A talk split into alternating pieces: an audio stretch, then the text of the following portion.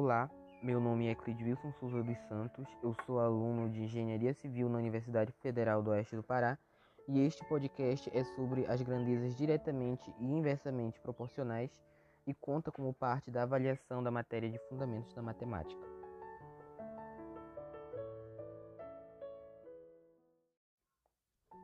Para falarmos sobre grandezas diretamente e inversamente proporcionais, primeiro temos que definir o que é grandeza.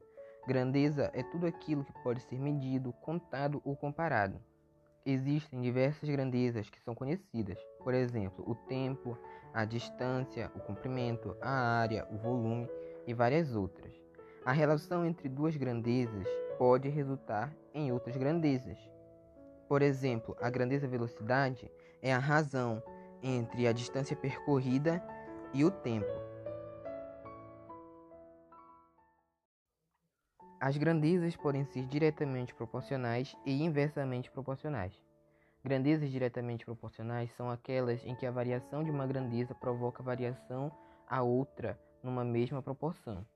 Se uma dobra, a outra dobra. Se uma triplica, a outra triplica. Se uma é dividida à metade, a outra também será. Grandezas inversamente proporcionais ocorrem quando operações inversas são utilizadas.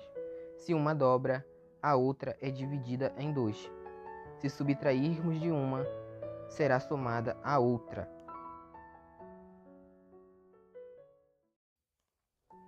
Para exemplificar e mostrar a diferença entre as duas, usemos alguns exemplos e situações simples. Começando com a velocidade e o tempo, elas são grandezas diretas ou inversamente proporcionais. Para identificá-las, pensemos o seguinte: quanto mais rápido ou veloz você for, menos tempo você irá demorar para percorrer uma determinada distância.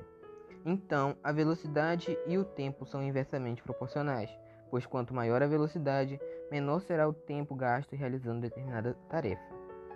Outro exemplo é a velocidade e a distância. Quanto mais veloz você for, maior a distância percorrida. Logo, velocidade e distância são diretamente proporcionais. Tempo e distância também são grandezas diretamente proporcionais, pois quanto mais tempo você ficar andando ou correndo, a distância percorrida será maior.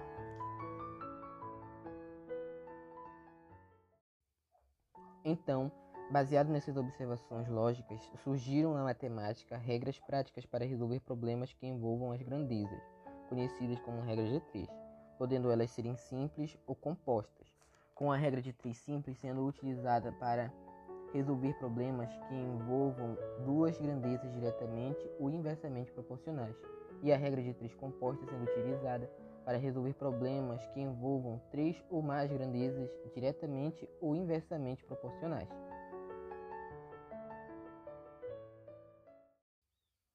Em ambas as regras de três, definições de grandeza diretamente e inversamente proporcionais são importantes para a resolução dos problemas. Esses conceitos são utilizados e podem ser observados em vários casos, seja para determinar quanto tempo uma torneira consegue encher uma piscina, ou em quantos anos levará para que uma pessoa construa uma réplica da pirâmide de Gizé, carregando um bloco de pedra por dia, trabalhando apenas 15 dias por mês, apenas em meses que terminam no dia 30, somente em anos bissextos.